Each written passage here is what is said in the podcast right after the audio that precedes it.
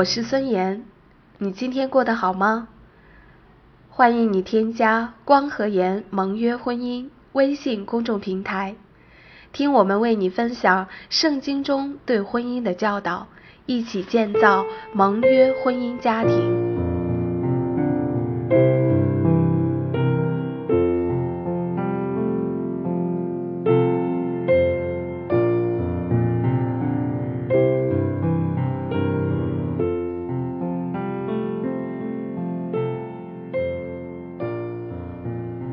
为一名适龄未婚不靠谱女青年，已经在电话里和老妈就婚姻问题交手无数。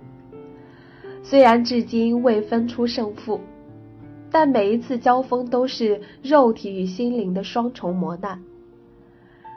如今年关将至，一方面身心俱疲，盼着能回到安乐窝，撕掉面具。跟父母尽情撒娇，过几天睡到自然醒，吃到胃发麻的安生日子。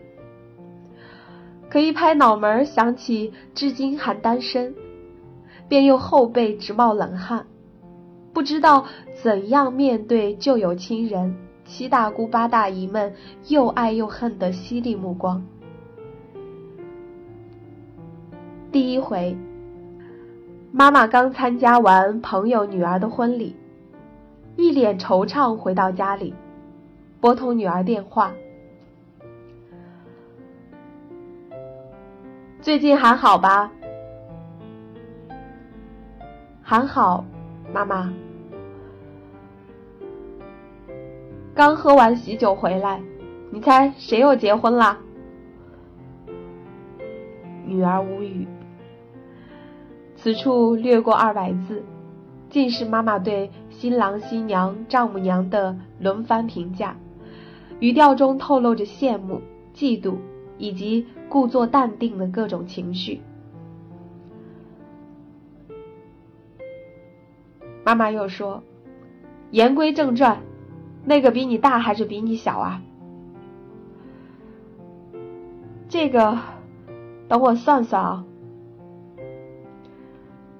你也抓紧点儿啊，别老等着我催。你姨妈和你叔叔又问你什么时候结婚来着，我都不知道该怎么回答。哦，要自觉点儿啊。嗯，别老哼哼哈哈的敷衍你妈。哦。自从毕业离开校门，这就成了老妈和我每周最常出现的对话方式。我们这些从小就被教育不准早恋的孩子，终于在过了早恋的年龄之后，成了父母的心病。老妈总跟老爸唠叨，以前动不动就往家里打电话的那些毛头小子，现在怎么都没了音讯？你说咱们收不到他们的电话了，是不是咱女儿也收不到了？于是每每在电话里提及一些连我都记不住的名字，总是会让对话变得异常尴尬。因为身为单身的自己，也会无端端的被父母挑逗的想要去了解一下一个无关紧要的人，现在是否已经结婚。虽然老家的发小们不是结婚就是生娃，或是结了又离，但这个年纪的我还远未进入我自认为的大龄女青年行列。何况身处都市，满目皆是剩男剩女，多我一个也不算多。然而再坚强的决心，也经不住别人的威逼利诱啊！大学刚毕业，便有同学结婚生子。如今儿女成双，同事相处所说的话题绕不开各自的老公和男友，满脸得意洋洋。教会服饰参加过几十场婚礼，每每看到上帝配合的两人心心相印、眉间生爱，便又在满心祝福的同时，不由生出几丝唏嘘。强攻之下，恨嫁之心终于孕育而生。看到九零后的小姑娘都跑去参加电视相亲《非诚勿扰》，便不由得跟身旁的姐妹感慨：看来咱真的不小了。第二回，周末与父母通电话，双方不自觉的转入关于婚姻问题的探讨。妈妈说：“今天遇到你奶奶。”又问起你什么时候结婚？啊，就说快了，到时候我会通知你们。正经点儿，别跟你妈打马虎眼儿。哦，有合适的没？这都一个礼拜过去了。啊，一个礼拜长很长吗？你看那个人怎么样？合适的话，过年我就带他回来。妈妈沉默半晌后，徐徐的开口：“这个嘛，按你爸说的话，咱就不能找一个更好一点的吗？”朋友的妈妈一再的嘱咐女儿，平时要注意个人形象。不要随便扎个马尾就出门，说不定会遇到心仪的人呢。要是因为形象不过关而错过了姻缘，多不划算。于是不止一次的跟朋友感慨，总说女儿是妈妈的小棉袄。可是女儿一长大便开始掉价，父母整天想着的就是怎么找个人家把这个小棉袄给送出去。一位已经被逼相亲无数次的朋友，不无悲情的对我说：“我妈已经把标准降到只要是个男的就可以的地步了。”于是我俩恨不得抱头痛哭，后悔当初不该贪恋大城市的繁华。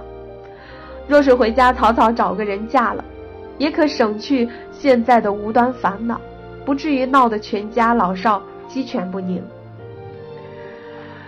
可静下心来一想，逼婚归逼婚，恨嫁归恨嫁，结婚又不是买菜。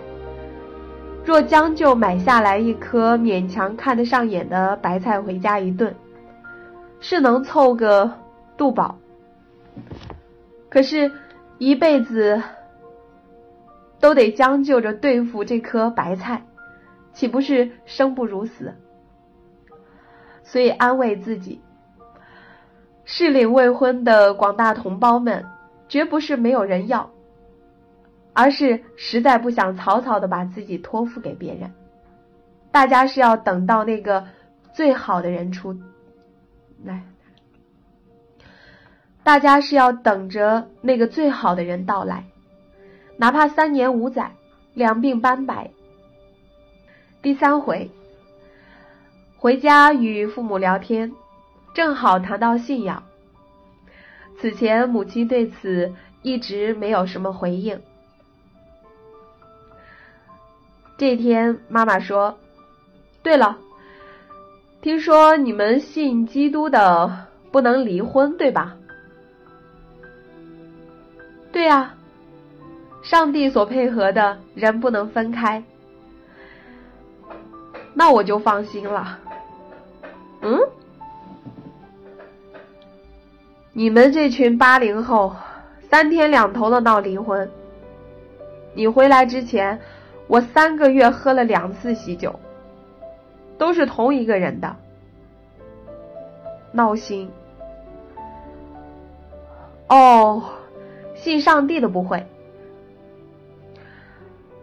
那你赶紧在你们教会找一个呀，不是那么多男的吗？不对，应该叫弟兄。其实不是没期待在教会里找到合适的另一半，但也何止我一个人感叹：教会里那么多好姊妹，也有那么多好弟兄，可为什么大家就互相看不见呢？这个问题木然依然困扰着我。信与不信不能同负一恶。依据圣经里这句教导，自然而然就把择偶的范围缩小了一大半。其实不是没试过跟不信上帝的人恋爱，可即使其外表再吸引人，即使兴趣再相投，一旦涉及到价值观的东西，便老有一道沟横在那里，让两个人都束手无策。曾经安慰自己，可以带他信上帝吗？但往往是到了最后，变成了要么你信上帝，要么咱俩拜拜。其实这哪是带人家信上帝呢？压根儿就是逼别人信自己。于是工作中再看见让众女犯花痴的男士，便安慰自己，有机会传传福音是可以的，别的方面就不要妄想了。何况放眼望去。如今身处的这个行业里，要么尽是不知男女有别的工作狂，要么便是性取向不明的潮人，整天见不到一个靠谱的男性。索性早早断了这个念想，只盼望着能在教会中遇见一个志同道合的人。可在教会待了这么多年，优秀的弟兄见过不少。却愣是找不到一个可以往婚姻方面发展的人。青年营会参加过，户外活动参加过，婚恋讲座听过，分享见证看过，但还是遇不到那个可以实际交往的人，一切还只停留在理论层面。有时也会想。教会里的弟兄跟平时接触的异性有什么不一样吗？好像大家来到教会，都是为着敬拜上帝这同一个目的。每个人看起来都很敞开，都很尽心尽力，但从男女关系的角度去看，却有一种不真实感。认识不少弟兄，看起来也很熟，但真的有那么了解吗？说不上，大家平时分享的都是事工或者灵命上的问题，最基本的兴趣、爱好、家庭、生活方式等等，反而被抛到了一边，不屑一提，以至于很长一段时间，我都对教会的弟兄们有一种敬而远之的感觉，大家看上去更像属灵的一家人。却少了点生活的气息，少了点属人的味道。第四回，又一个周末，主动给父母打电话。妈妈，你知道吗？其实我心里比你还急。换位想想，要是我养个女儿，二十好几了，还一个人在外面飘着，我肯定每天都心急火燎的。妈妈说：“哎，这事儿急不来的。